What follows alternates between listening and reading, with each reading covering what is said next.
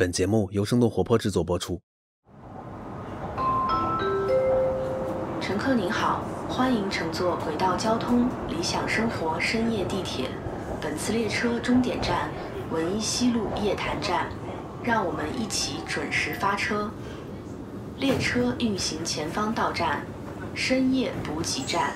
凌晨充电站、日出美肌站、高光加深站、午后去玩站、日落放空站。乘车时请坐稳扶好，不要倚靠或手扶车门，注意保管好自身财物。这里是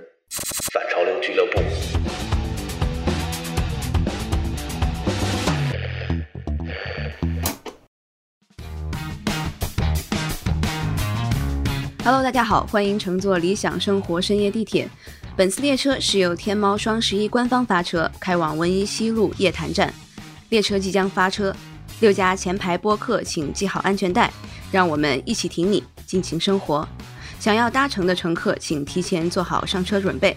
列车即将发车，祝您旅途愉快。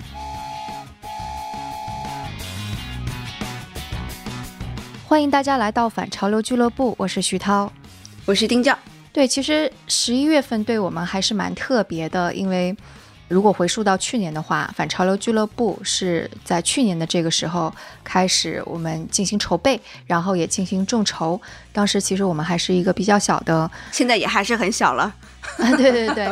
然后反潮流俱乐部这个概念提出来了之后，似乎就是大家也不知道是什么，但是还是有不少人给了我们众筹，所以现在是到了一个很特殊的节点啦。对，说来真的是很快，我们这个已经快一年了。反潮流，我们是应该是一月一号上的线吧。然后一开始大家其实也是很莫名其妙，你们一个做商业、做科技的这样的一个媒体播客，为什么开始做跟潮流相关的东西？特别多人在问我们，对吧？嗯，其实我们也是想要获得一些不一样的认知和理解嘛，也就像地铁转乘站一样，转乘一下，然后获得一些不一样的感受。对对对，其实我们我们算是八零后了。其实啊，我、我以为你是零零后，你是八零后吗？头发颜色那么鲜艳，你明明我是是我是？这个 伪装在零零后之间的八零后。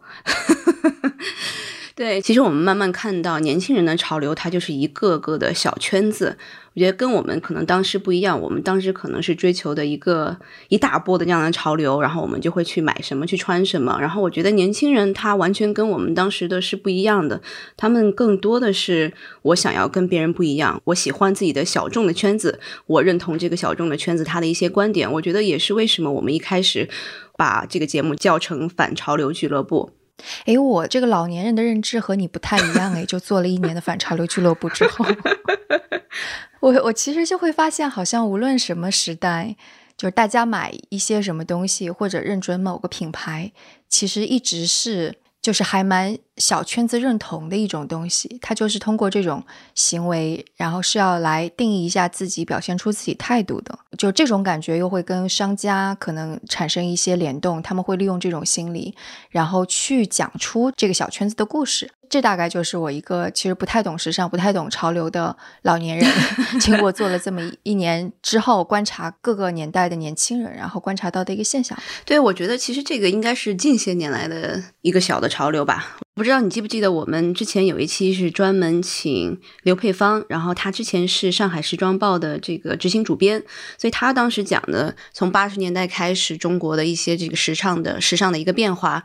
我记得特别清楚，她讲的当时人们如看到的这个电视剧里面，然后应该是日本的一个明星吧，然后她穿的是这种开衫，所有人都会去买这个开衫。我觉得这个就是一个大众的潮流，它不是一个小众的。然后慢慢的可能才到现在，年年轻人我可能是这个滑板圈子的，我是这 hip hop 圈子的，然后我可能会想要。找自己理念认同的一个文化和一个后面代表的一个生活方式，我觉得这个是近近些年来才会出现的。我觉得这个可能还是跟不同的时代和不同的地域有关系。就比方说，中国八零年代那时候，可能的确大家都很千篇一律，所以追求某个潮流也是还蛮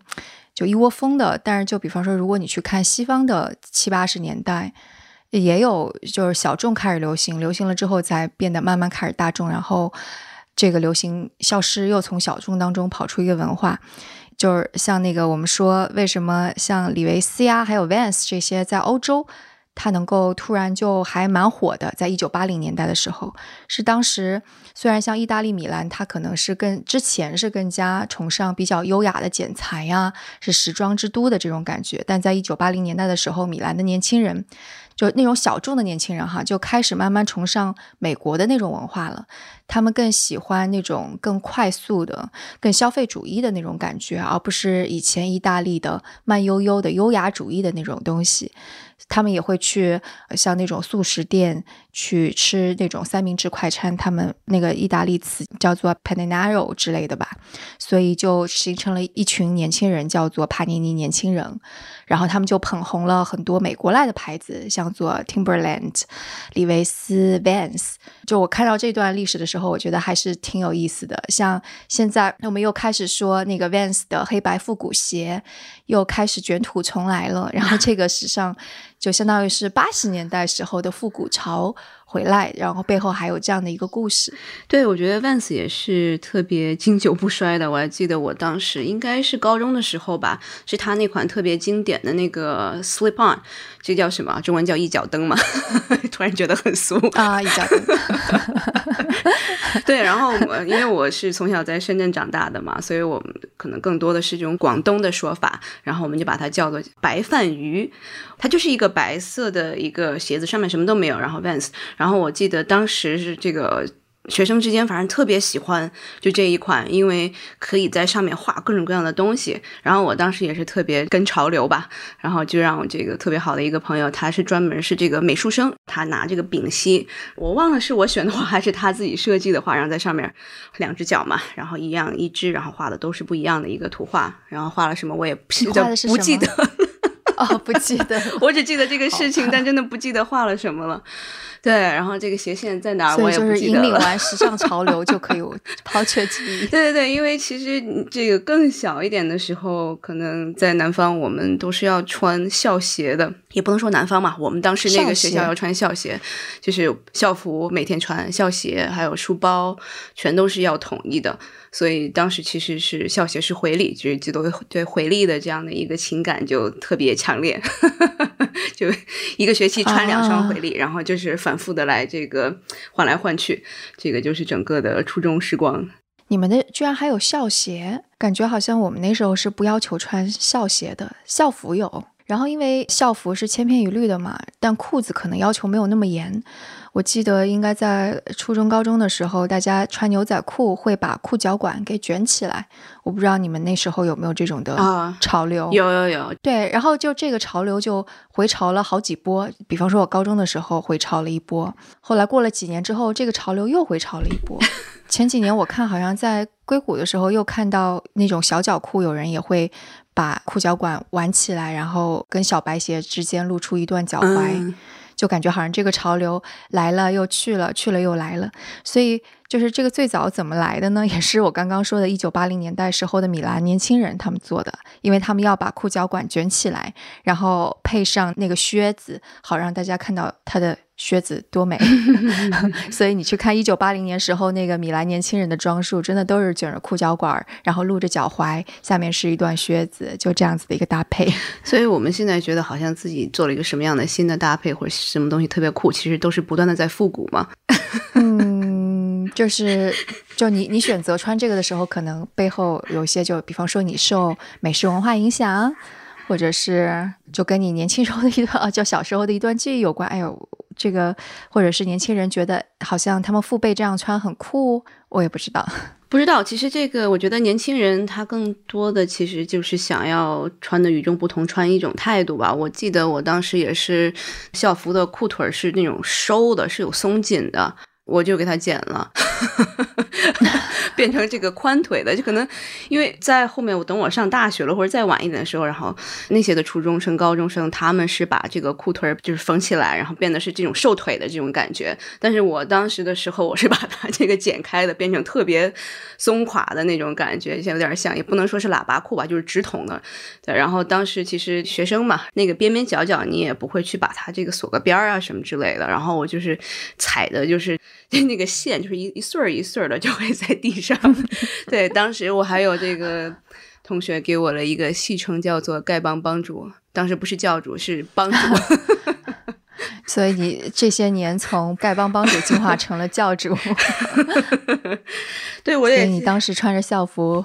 去学校，会有一个高光时刻是吗？所有人的目光全都投在了你的身上，以及你的。那个线头上，对我可能是那种喜欢吸引别人目光的这种性格吧，然后也就是觉得特别个性，就是现在年轻人说的这个穿的是一种态度。对，其实就很多商家是很想跟上这些年轻人态度的，但其实对他们而言并没有那么容易。就我在看那个，就是 Nike 有一款鞋叫做 SB Dunk，它相当于是红了很多很多年，到现在。也依然有人会去买来作为收藏款呀之类的，但之前 Nike 它其实是为了讨好就滑板少年们，花了很多很多时间。他差不多从一九八零年的时候就开始尝试，因为在一九七零年的时候，他推出一些鞋款，会发现，哎，我是为篮球运动员设计的，或者打篮球的年轻人设计的，或者给打网球的年轻人设计的。结果滑板少年们就意外的喜欢，他们就觉得，哎，我应该去开拓一下这个细分市场。但就一直没有成功，因为喜欢滑板的人都非常特立独行，他不喜欢就是被你给定义，他本来就把自己定义为很街头呀，非常挑战传统的那种。结果，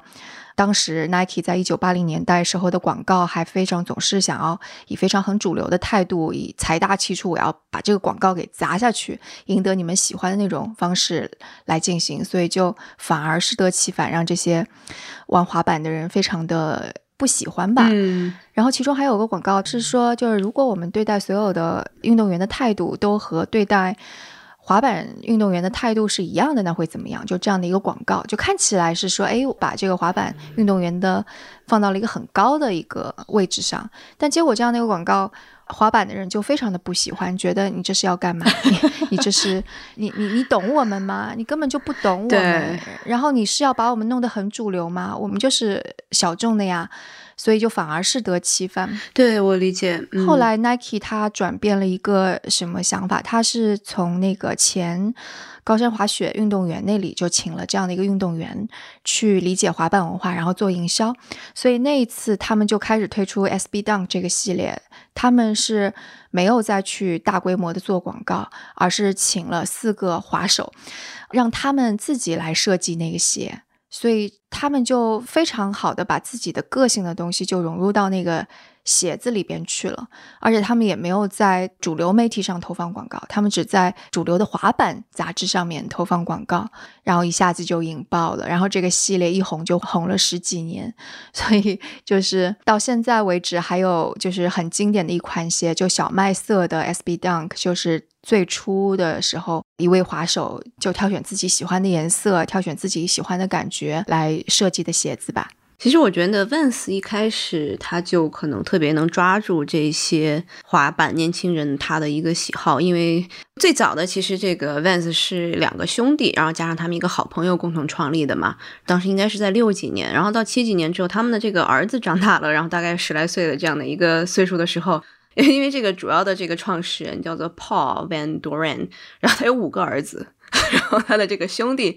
然后也有很多孩子，然后所以整个 Vans 的这个 logo 是他兄弟 James 的儿子画出来的，然后。这个 Steve 也是滑板少年，当时也是看到非常多的这个滑板的朋友，他们的一个需求是想要在这个帮子的上面，鞋子帮子上面做一些这种 cushion，做一些这样的一个加的垫支撑，是吧？对，支撑。然后他们如果在摔倒的时候，不会说是受到特别大的这个伤害，所以就这样的一个特别简单的一个设计，然后马上就给迅速的就串红了。所以他们也是因为创始人的两个兄弟，他们也都是从十三岁啊十四岁就开始工作就辍学了。他们儿子当时好像画了这个 logo 的时候，然后有这个滑板的这样的一个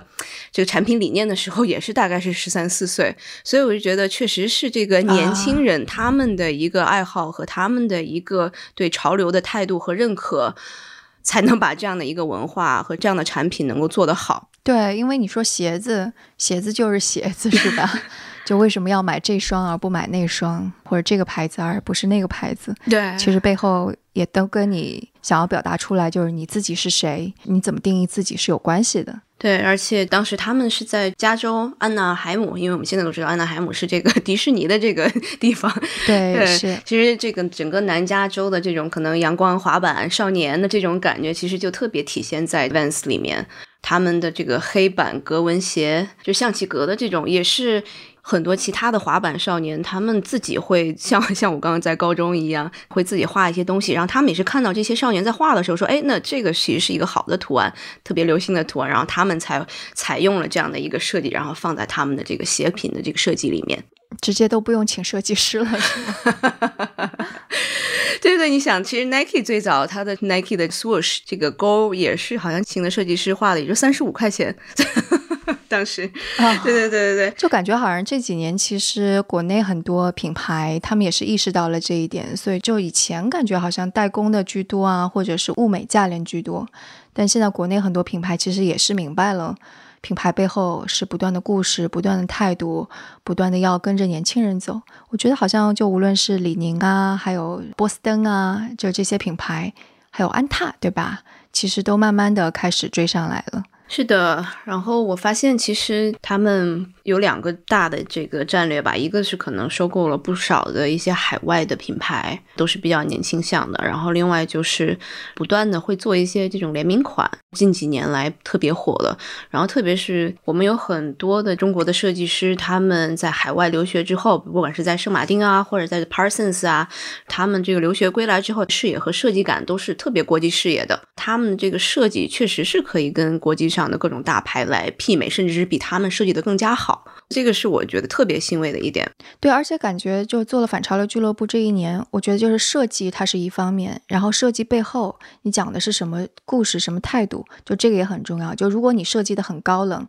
跟所有人就跟你的消费市场没有办法产生共鸣，就这是不行的。然后举一个例子，就是说李宁他不是就是大家都知道，二零一八年的时候他有去参加纽约时装周，然后他那个系列的西红柿炒蛋就一炮走红，之后还受到挺多的用户的追捧。后来我去看说这个设计师他到底是国外回来的，还是说就很新锐啊，还是其实。不是这样子的。后来就发现，这个设计师其实在李宁已经是工作了八年，他不算是一个你刚刚说的什么新锐设计师啊，他不是的。但问题就是他可能的确比较懂中国的传统，就比方说，我觉得就为什么大家会对西红柿炒蛋这个感觉。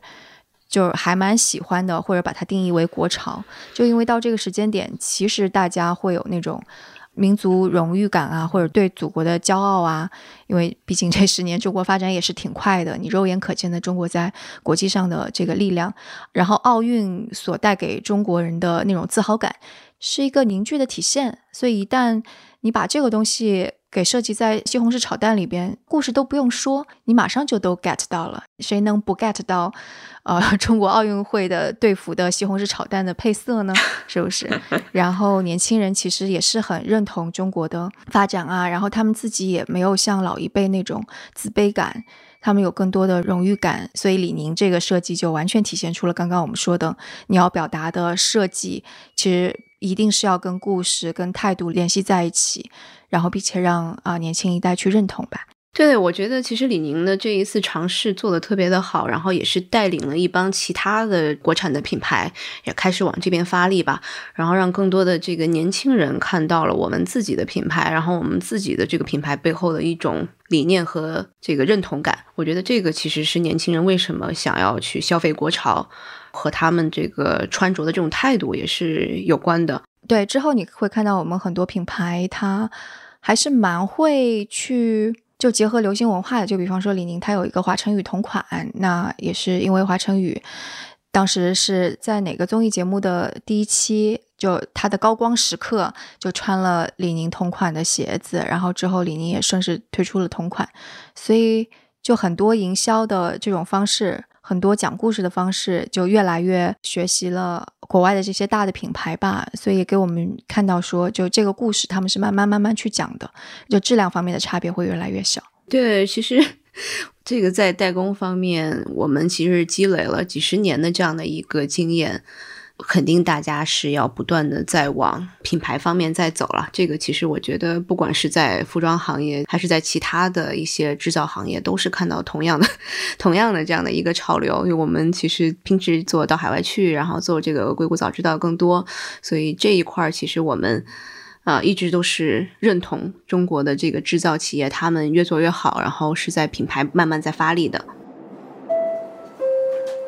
那说到这里，我们先提醒一下各位，本趟理想生活深夜地铁一共是有六站，本期反潮流俱乐部是第三站。那列车的下一站是下一站午后去玩站，津津乐道即将到站。发烧有不易，且行且珍惜，精彩生活从这里开始。不甘于平庸的数码发烧友，请提前做好准备。开门请当心，请注意脚下安全。不用下车的乘客，请继续搭乘理想生活深夜地铁。本次列车终点站文一西路夜谈站。欢迎大家接着回到我们的节目中来。刚刚其实打雁有讲到说，中国制造越来越厉害了，而且中国企业也更加知道怎么去做创意、做品牌，这就让我想到我们之前在声东击西有讲一期关于莆田制造和义乌制造，然后其中也会讲到说，其实莆田制造的很多鞋，它的质量无可指摘，还是蛮好的，就包括像那个阿迪达斯的供应商啊，或者很多的供应商，其实就是在莆田。然后与此同时，当莆田本地的年轻设计师把很多东西混搭在一起，反而会有让人意想不到的一种惊喜感。这这也是蛮好玩的。就是我觉得，其实你要说国外的有一些年轻人，无论是在写字上画格子呀，还是想要把某些东西混搭在一起。其实这种混搭感跟莆田的混搭感是一样的，只是可能我们会觉得它有一个高下之分，就看你怎么解读。如果你把这个故事讲得好，那也许这种的混搭就会有新的一层意思，新的一层故事，然后获得更多年轻人喜欢。对这些年，因为做投资嘛，然后我其实行李箱里到处这个跑来跑去，基本上是一双高跟鞋，然后一双运动鞋。运动鞋的时候就可能。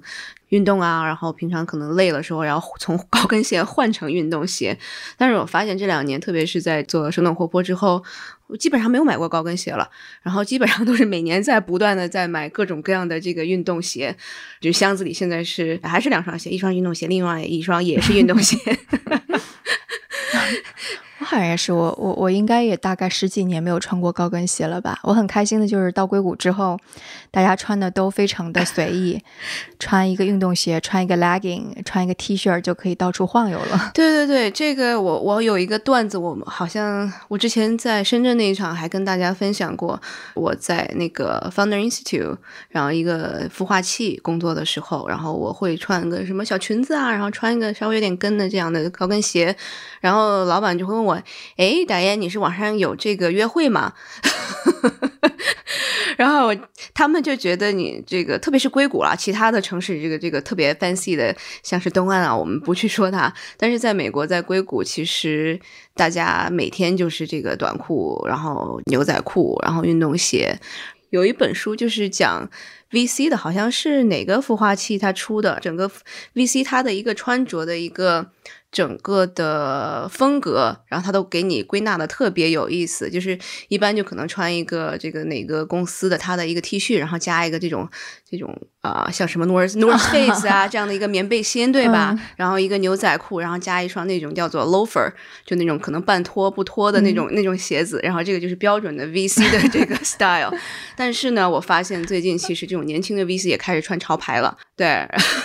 嗯，对，然后我觉得所以就是。东西海岸和那个好莱坞互相影响的感觉，不知道。然后可能也是这个，大家觉得 VC 传统的这可能年纪大的一些人，他们可能会穿一些叫什么。Patagonia 或者是像什么 North Face 的牌子之外，他们也觉得我是不是穿一下 Balenciaga 这种潮牌，显得我自己有品味。因为资本涌入到硅谷了嘛，就你就想硅谷在最开始就乔布斯时代或者更早一些时代，是一个小众的反叛感觉出来的，所以那时候他们穿的就有一些影视作品嘲笑硅谷的人都是他们很 geeky，然后穿着格子衫邋里邋遢的。但其实到这几年大量的钱涌入到硅谷了之后，你看。看硅谷的工程师穿的都还挺 fancy 的，就并且还捧红了几个牌子，像什么 Allbirds 呀之类的，对不对对对 像对喜欢 legging 的女生捧红了，不能算是硅谷捧红吧，但比方说 Lululemon 一下子很在硅谷很流行，也多多少少也跟 大家有更多的消费力有关系。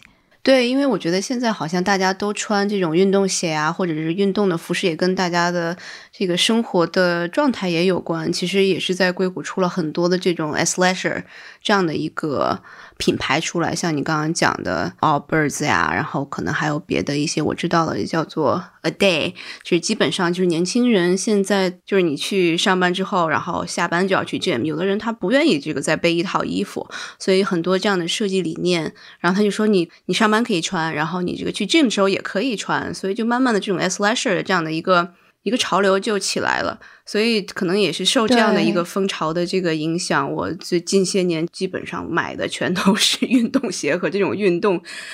这个工作运动两不误的休闲，对对对，两不误的 这样的一个这些服饰吧。对，这基本上就是我们生活方式的变迁，我们的一些价值观的变迁，怎么影响到了我们去看待我们的服饰，然后并且影响到了我们对品牌的选择吧。对，以前这个你看穿高跟鞋肯定是为了这个显得高嘛，显高显瘦，对吧？但我发现现在有一些这种特别好的设计，它是可以内增高，然后你外面又看不出来，然后这个还有这种叫做踩屎感，我学到的一个流行词，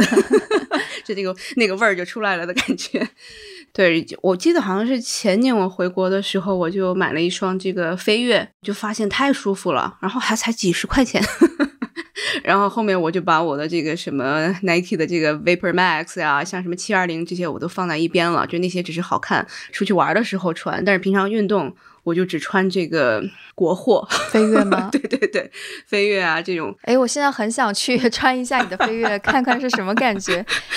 因为最近买了一双那个运动鞋，就其实我当时也没有看它是什么牌子，我当时就觉得，哎，这个底好软啊，好舒服呀。后来你你说你你的那个也是那个 Air Max 是吗？就被你抛弃的一双是 Air Max，对对对。但我穿的这一双也是 Air Max，所以飞跃要比被你抛弃的那一双更好。我想我想穿一下 看看是什么感觉。因为我觉得这个还是个人的一个，因为每个人脚又不一样嘛，有的人什么这个扁平足啊，有的人这样不太适合。我自己就是不太适合这个穿着。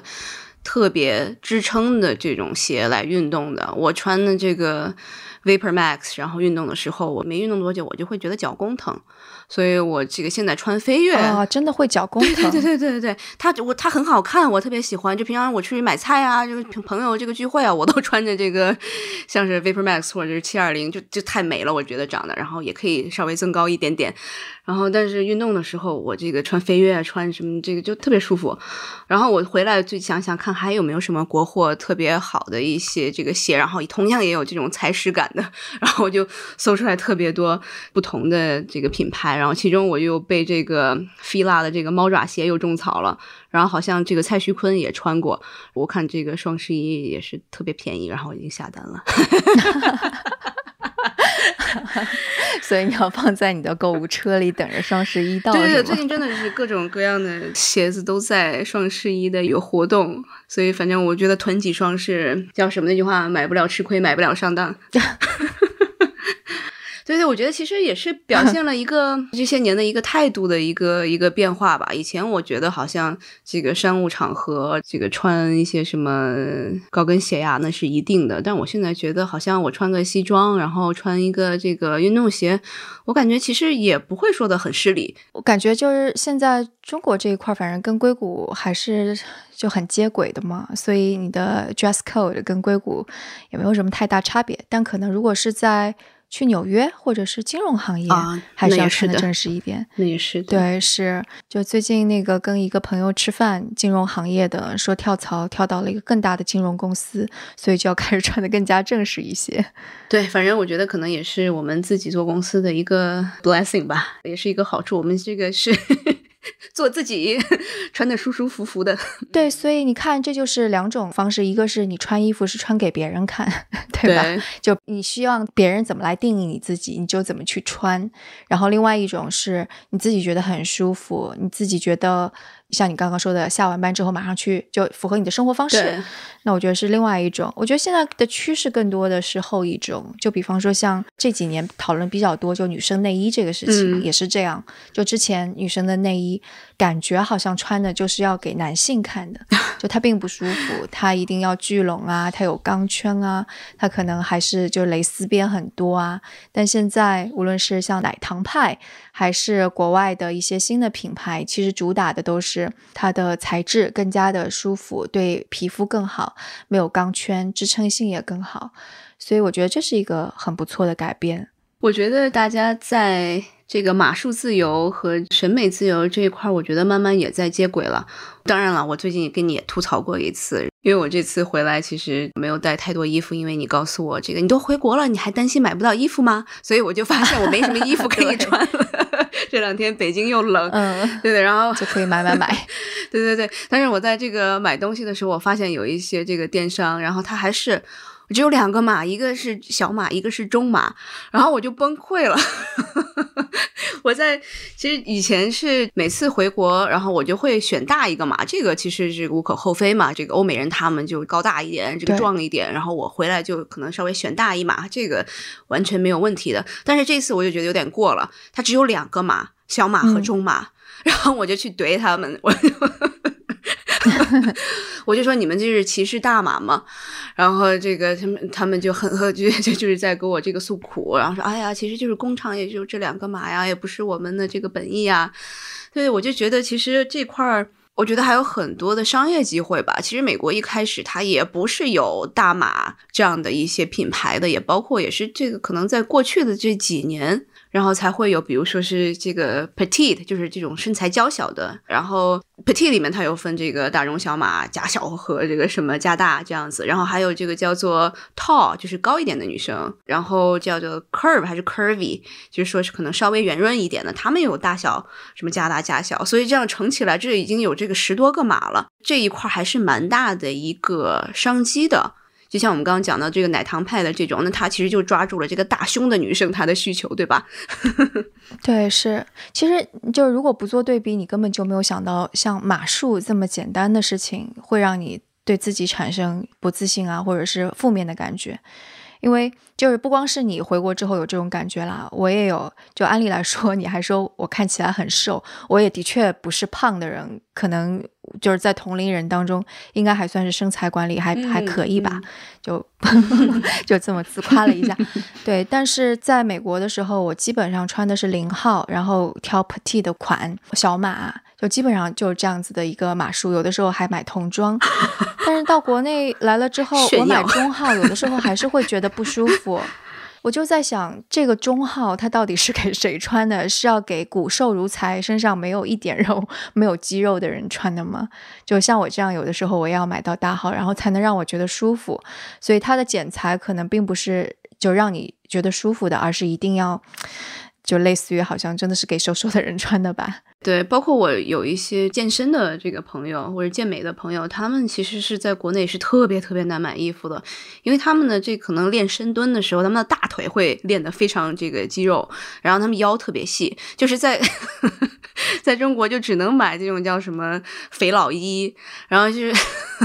也显不出他们的这个健身和这个健美，然后我就觉得这个商机是无限的。对，所以其实这个就是嘛，就是你你作为一个品牌、一个商业，你需要去体现出穿的这些人的生活态度跟价值，然后你才能够赋予他们他们自己的高光时刻，对吧？然后你自己的品牌也能够获得一个商业上的价值和一个品牌上的传播度。我觉得这个是相辅相成的。就还是回到说，就是到底是衣服穿你，还是你穿衣服？在过去，可能真的是在生产力非常小的情况下，只有经济条件非常好的人，他才能够通过定制来获得自己合身的衣服。但现在不是这样子了，现在是制造力非常的强，我们也不需要被很多东西去束缚、去定义。那品牌，你需要做的就是去了解啊，你的消费人群他的生活态度是怎么样，他的生活方式是怎么样，然后去生产就符合他们生活态度的这些衣服，而所有的故事、品牌价值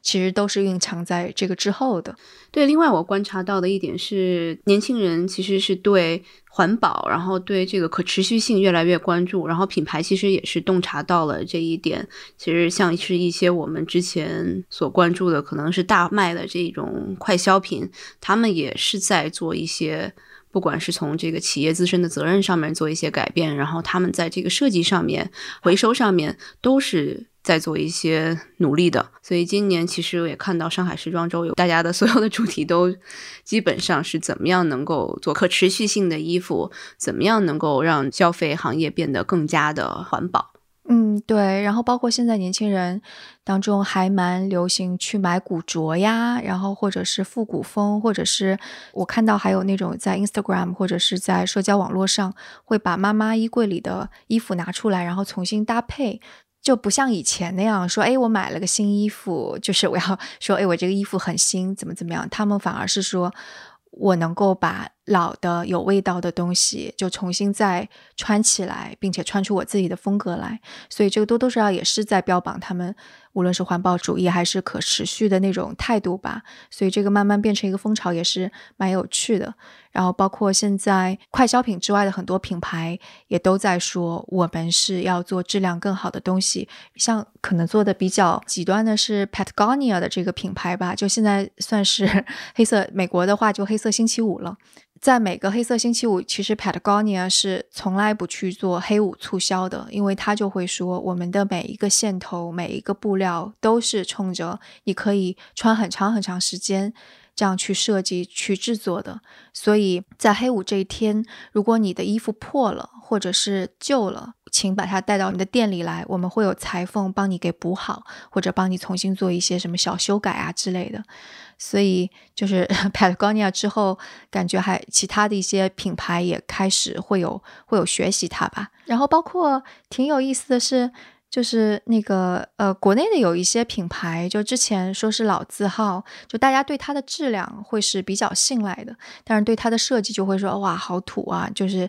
就是老老一辈就老老人家才会买的，就比方说像波司登这个品牌，之前在我的印象当中就是，嗯，它质量应该不错，因为做了那么多年羽绒服，但是它就太丑了。然后去年我回国的时候，其实我已经十多年没有买羽绒服了，因为在加州这个地方不需要羽绒服，所以回来的时候第一件事情到了冬天就是我得买一件羽绒服。当时我也不知道买什么好，我看到了在 Nike 的店旁边有一家波司登。然后我去看，发现它的款式还不错，然后当时我就直接我想也没想，我就直接买下了，因为就是两重感觉，一个是它不丑，另外一个我对它的质量是感觉好像是信赖的，所以就买了。所以我觉得这种的大家对品牌质量的信任感，其实是还是蛮重要的。嗯嗯，所以作为年轻人，你觉得这个就被他的一些新的设计和他的这个传承的一个品牌，就这两个东西，然后你就帮他买了单了，是这样的。对，其实我觉得就是就是现在我看到，不管是李宁、安踏还是波司登，还有鄂尔多斯，我觉得他们能够做出一些品牌的改善，我觉得挺好的。因为你去想，就是美国的很多好的品牌，无论是 Nike 还是欧洲的阿迪达斯，还是我们刚刚说的 Patagonia，还是很多品牌。他们都是很老的品牌，就虽然年轻人都在穿 Vans 啊，刚刚我们提到的阿迪达斯、Nike 这些品牌很老了，然后大家为什么还信赖这个品牌？是因为他们经过了时间的考验，他们一代一代的不断在迭代。我们相信它的工艺，我们相信它怎么着都把自己维持在一定的水准线上，不会出之不会太出之滥造，对不对？然后再在这个基础上，然后它再加上设计感，再加上对年轻人心理的把握。那我们就是会愿意为他买单。就反观是很多像快消品牌，我知道前几年是很多欧洲的非常快的快消品牌也进入到中国，哇，年轻人抢购的非常的厉害。但是到现在，我看这个浪潮也已经淡下来了。就即使年轻人也会说，质量太差了，只能穿一季，哎呀，好浪费哦！就是我干嘛要把这么 差质量的穿在身上？我不想消费它。所以，就我觉得，就证明了。其实年轻人也是会讲究质量的嘛，质感，然后讲究对生活质量有追求，然后同时像你刚刚提到的，对环保、可持续有更多的想法之后，所以我们对品牌的要求是不一样的。就老字号它也是可以焕发新生的那种感觉。对对对，像你刚才讲的，我特别认同，因为像是 Vans 啊，像是 Fila 这种，我们好像觉得是特别年轻人钟爱的品牌，他们全都是已经有几十年的这样的历史了，甚至是 Fila 最早应该是一几年，一九一几年创立的品牌。哦，是吗？真的是，真的是。阿迪达斯好像也是一九二几年，所以马上也快要一百周年了吗？是的，是的。所以其实品牌他们怎么样在这个不断的年轻化，然后不断的吸引年轻人，我觉得这个其实是中国品牌，我觉得是要学习和不断的在改善的。因为我们中国人学习能力都特别强，我觉得在近些年来，我觉得这些品牌也都是学习到了，然后不断的在可能吸引年轻人的这个市场。对对对，要给时间。就比方说我们刚刚提到的 Nike SB Dunk，到现在应该已经有十八年了吧？你看十八年，可能就是我们中国的一个本土品牌，很多品牌的年代都没有它这么一款鞋的时间长。所以我觉得应该给他们一些时间。就我还是蛮乐观的，因为毕竟出国之前。中国没有几个好好的品牌，但回来之后，我觉得很多品牌其实做的还是蛮好的，质量设计都还不错。嗯，对的对的，其实我觉得我们也聊的蛮多了。然后从企业的品牌，他们怎么吸引年轻人？然后从国外的品牌又聊到这个中国的国潮的品牌，然后还有一些这个我们生活的方式的变迁，然后怎么样发掘这些变迁？然后同时是我们怎么样在这种潮流衣服、服饰，然后这样的一些选择上面体现我们所代表的一种态度。嗯，希望对大家能有一些不能说启发吧，希望给大家带来一些乐子。对对对对，而且感觉就是穿衣这些个这个事情不要硬凹，你就是要穿，就是让自己觉得舒服，然后能够跟自己的生活态度跟价值最吻合的，这样子你出去的时候你才不会觉得尴尬嘛，你不会觉得让你自己不舒服。就无论是你是想要吸引别人的目光，还是只是想要低调也好，就都能够。感觉舒服，对对对，做自己就是最好的。对对对对，做自己才能够赢得高光时刻。好，那我们今天的节目就到这里。本期节目是由天猫双十一精彩呈现，邀请六家风格多样的播客，让理想生活地铁深夜发车，一起听你尽情生活。列车开往终点站文一西路夜坛站，并于十月二十七日至三十一日陆续停靠。感谢大家乘坐本次轨道交通理想生活深夜地铁。那收听完本期节目，高光时刻曾经有什么穿搭让你惊艳全场？可以在下方的评论区和我们的官方微博下留言。那我们今天节目就到这里，大家下次节目再见，再见。